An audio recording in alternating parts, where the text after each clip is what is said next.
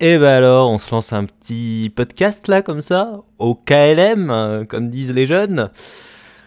Ça vous dit pas qu'on parle d'un tube iconique pour se changer les idées? Genre, à tout hasard, une chanson contente, pas une chanson déprimante, une chanson que tout le monde aime finalement. Si ça vous chante, le champ lexical du chant. Ah oui, vous êtes PTDR comme moi, je, le sens bien. Je vous invite à découvrir cet état surprenant dans lequel était Mika quand il a écrit ce tube. Elle me dit. Mais avant, un petit avant-propos.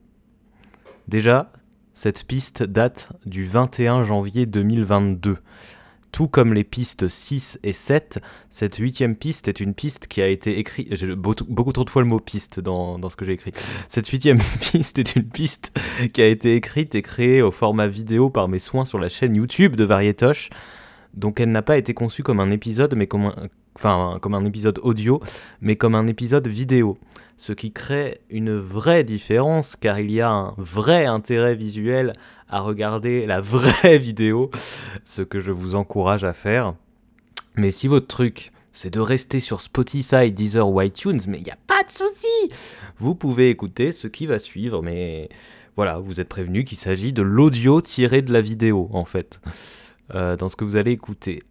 La piste 9, quant à elle, euh, sort très bientôt, et elle sera, elle, au format audio.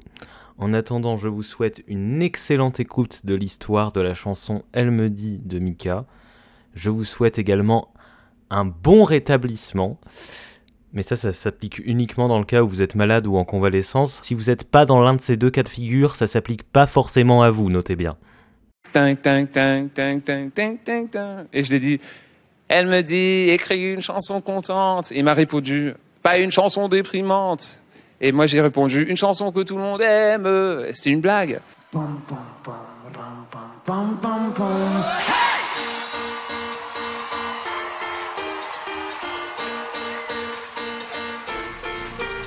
Elle me dit écris une chanson contente, pas une chanson déprimante, une chanson que tout le monde aime.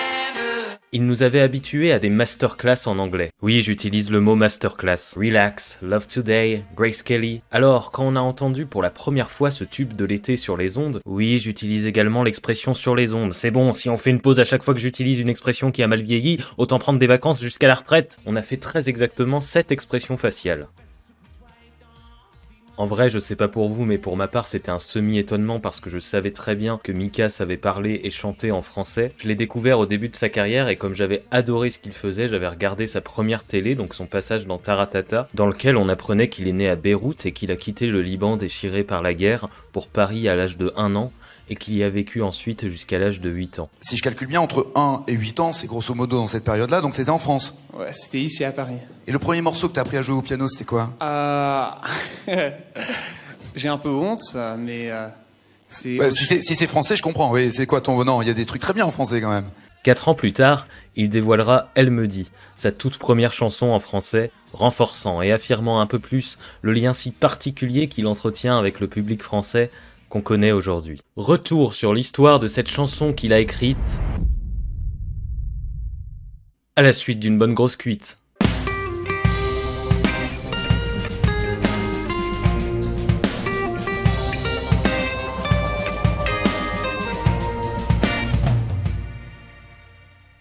Retournons 12 ans en arrière. Suite au triomphe du premier album, au succès du deuxième et à 4 ans et demi de tournée intense, à 27 ans, c'est-à-dire l'âge que j'ai aujourd'hui, Mika va connaître une période d'un an et demi pendant laquelle il sera incapable d'écrire quoi que ce soit, comme un blocage. Un long blocage, une traversée du désert sous une sécheresse créative, une période de doute, une crise existentielle même. On est avec toi frérot Qui va l'amener à se questionner sur la direction qu'il doit prendre, à douter sur les choix qu'il doit faire. Au sujet de sa musique, mais aussi au sujet de sa sexualité. À l'époque, Mika n'a pas encore fait son coming out à la presse, au grand public, et hésite à le faire. Le succès, il l'a. Et pourtant... Et là, je sais pas pourquoi j'interviens en chuchotant. Ça casse le rythme du truc, c'est insupportable. D'autant que j'ai rien à dire de spécial. Il ressent un mal-être, une souffrance, tiraillé entre la continuité d'une vie à ne pas être complètement lui-même ou d'une vie à ne plus rien cacher. C'est sa mère, Joanne Pennyman, qui va l'aider à se sortir de ce dilemme. L'aider à se libérer de tout ça et à se moquer ou à affronter le regard des autres. L'aider à sortir, à vivre. Elle lui dit, c'est ta vie. Elle me dit c'est ta vie, fais ce que tu veux, tant pis. Je voulais retrouver le feeling d'être complètement naïf, complètement euh, d'avoir de ne, de ne pas avoir peur d'être complètement nul. Parce que c'est seulement quand on n'a pas peur d'être complètement nul qu'on peut faire quelque chose qui est vraiment bien. Bon, elle l'aide à le sortir de ce dilemme, mais elle va lui en imposer un autre. Les deux orientations sexuelles possibles. Un moment, soit t'es défoncé, soit t'es gay. C'est tout. Y a pas de. Cette chanson, elle parle des rapports conflictuels assez classiques entre une mère et son fils, c'est-à-dire qu'on se place du point de vue du fils qui rapporte une succession d'injonctions, de sermons, de critiques ou de remarques infantilisantes venant d'une mère qui est saoulée parce que euh, il passe tout son temps sur internet au lieu de faire quelque chose de constructif de sa vie. C'est assez cliché finalement. Donc c'est clairement un texte auquel peuvent s'identifier d'un côté les enfants, les ados, les jeunes adultes, et de l'autre côté auquel peuvent s'identifier les mamans. Si on veut résumer de son point de vue à elle, elle veut lui dire ciao, mais en lui mettant un coup de pied aux fesses en fait. Elle veut qu'il bouge, elle lui dit danse, danse, danse. Elle me dit danse, danse, danse, danse, mais moi je veux pas danser. Mais au regard de la vie personnelle de Mika et la relation particulière qu'il a avec sa mère, derrière cet agacement, il y a quelque chose de réellement touchant. Mika et sa mère, c'est une collaboration faite de tensions, de clashs, mais qui vont finalement être essentielles aux efforts et à l'exigence que va avoir Mika dans tout ce qu'il fait. C'est un peu comme l'odeur de l'essence. L'odeur de l'essence. C'est-à-dire que ça pue, mais c'est ce qui va servir au moteur de... de- Ouais, non, mais dans la vie, il y a deux types de métaphores. Il y a celles qui restent gravées dans les esprits parce qu'elles sont magnifiques et inspirantes, et il y a celles que je viens d'essayer de faire. Ma mère et moi, on travaille ensemble depuis que j'ai 7 ans. Les gens ne, qui ne connaissaient pas, ils savaient pas que c'était ma mère, parce qu'on avait un rapport tellement cash euh, et une collaboration tellement proche que c'était c'est vraiment pas m- mère et, et fils. On se criait dessus et on, on continue à se crier dessus. Les gens étaient choqués de la manière qu'on se parlait. Mais d'une, c'était, c'est tellement cash.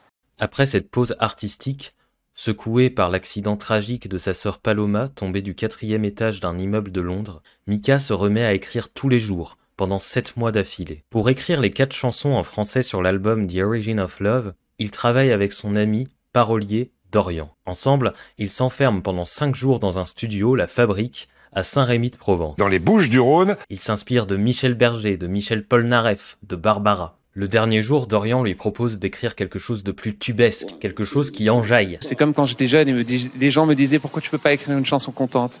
Il m'a dit on dit pas chanson contente. Mika, dans quel état étais-tu? La veille, par exemple. How do you say hungover? Cuite. Gueule de bois, gueule de bois. Si je dois choisir deux chansons qui sont une sorte d'inspiration pour la chanson Amélie, je vais commencer avec les Rita Mitsuko et Andy Dis-moi oui. Andy, dis-moi oui. Et aussi une autre ré- référence, c'est les Buggles et Video Killed the Radio Star. Video killed the radio star. Le jour de la sortie de la chanson, au micro de RTL2, il annonce qu'ils viennent de la terminer il y a deux jours, vivant alors la transition la plus rapide qu'il n'ait jamais eue avec l'une de ses chansons, complètement imprévue dans le planning, et très vite on va l'entendre tout l'été sur toutes les radios.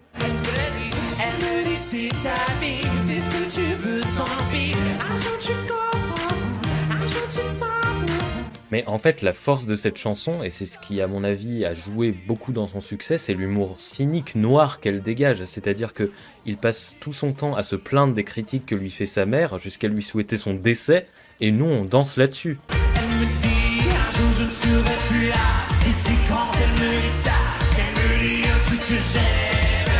On, trouve euh, un spin, de l'inspiration même dans, des choses, souvent dans des choses qui sont assez négatives. C'est un texte qui est assez négatif, c'est, mais, mais la chanson fait danser et c'est ça ce que j'aime, ce contraste. Il arrive à faire sautiller joyeusement des salles entières sur la phrase « Pourquoi tu gâches ta vie ?», qui, dans une conversation lambda, serait assez démotivante à entendre, en fait.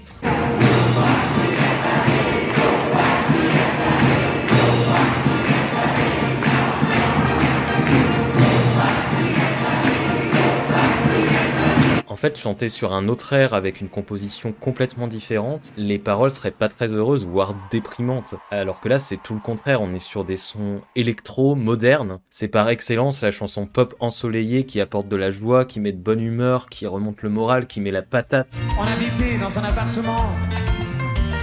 Et en dessous de nous, il y avait Madame Patate. Et chaque fois que Madame Patate était là, et que moi et mes sœurs, on dansait, Madame Patate, elle montait en pleurs, désespérée. Elle demandait à ma mère, s'il vous plaît, vos enfants sauvages, vous devez les contrôler. Cette chanson, elle est dédiée à mon enfance dans cet appartement à Paris et ma chère Madame Patate. C'était la, c'était la sœur. La maman La, la maman de Frédéric. Frédéric Mitterrand. Et quand et les hommes en sécurité, les hommes qui venaient avec les avec les, les Bah oui, la costumes famille du président. Non, mais c'était le président. Lui-même, bah oui.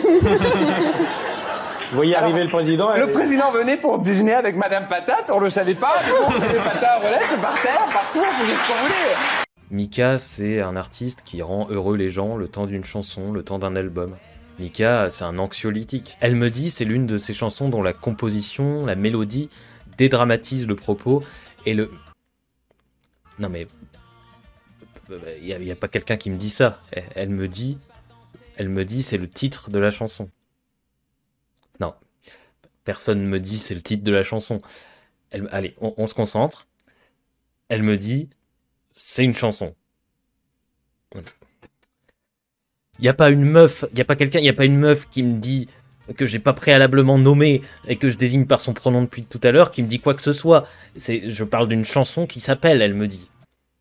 Non mais personne ne me dit ça, elle me dit c'est le titre de la chanson. Bon, je, ne sais pas, je ne sais pas comment vous expliquer ça. Moi j'abandonne cette piste de variétage, je, je n'y arrive pas. Je vous aviez très bien compris depuis le début.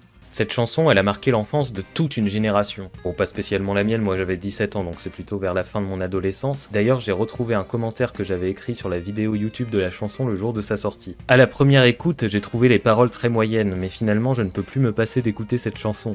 Décidément, Mika est vraiment très fort.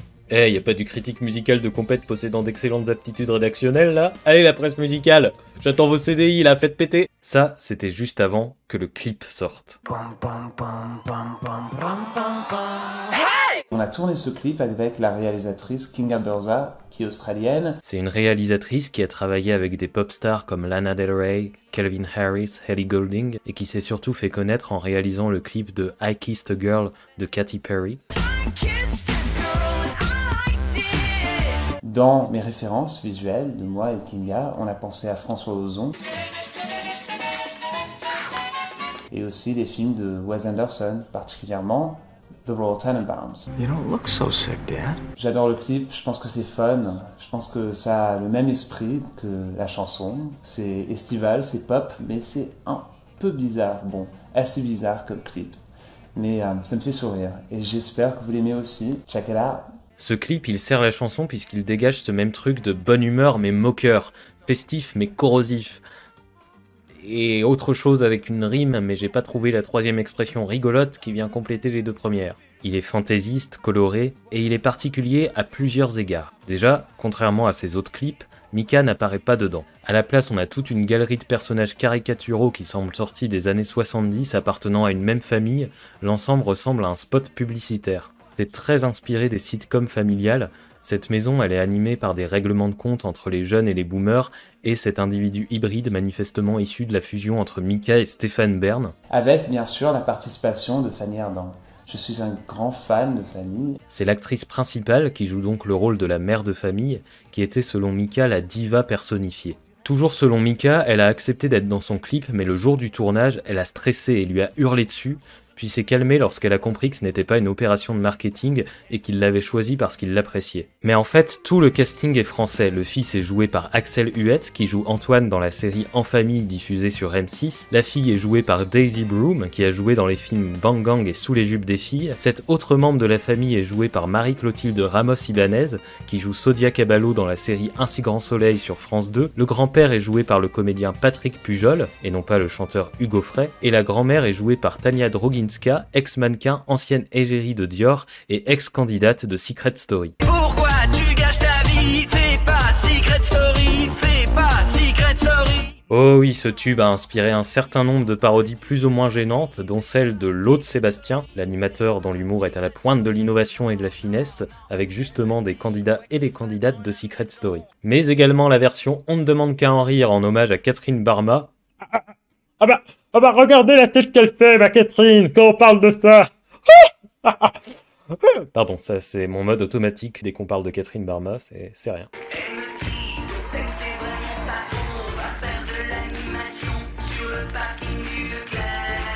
Mais ma préférée et pour moi la plus culte, même si comme les deux autres elle paraît un peu datée aujourd'hui, c'est celle de Mr. J-Day qui chantait son désintérêt pour les candidats et les candidates à l'élection présidentielle de 2012.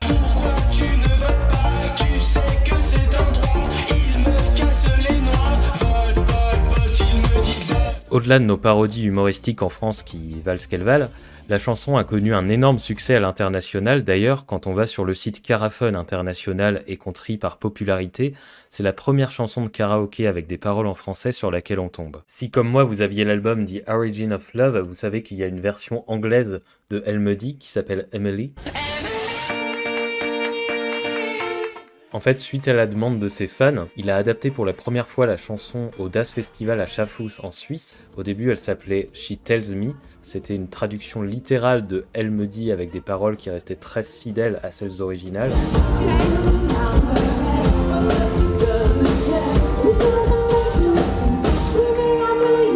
Au final, la version définitive, donc celle de l'album, c'est Emily, donc le propos reste le même, mais les rôles sont inversés puisque le narrateur, du coup Mika, prend le rôle de la mère et devient la personne qui sermonne et s'adresse à Emily, qui est donc l'ado ou la jeune adulte qui est sermonnée. Mais la chose qui m'a vraiment marqué, c'était cette chorale qui déclarait ce qui était bien dans la vie, ce qui, ce qui allait pas bien. Cette chorale moraliste. Et je me suis dit, ah, dis donc, ça c'est beaucoup comme nos parents. Ma mère.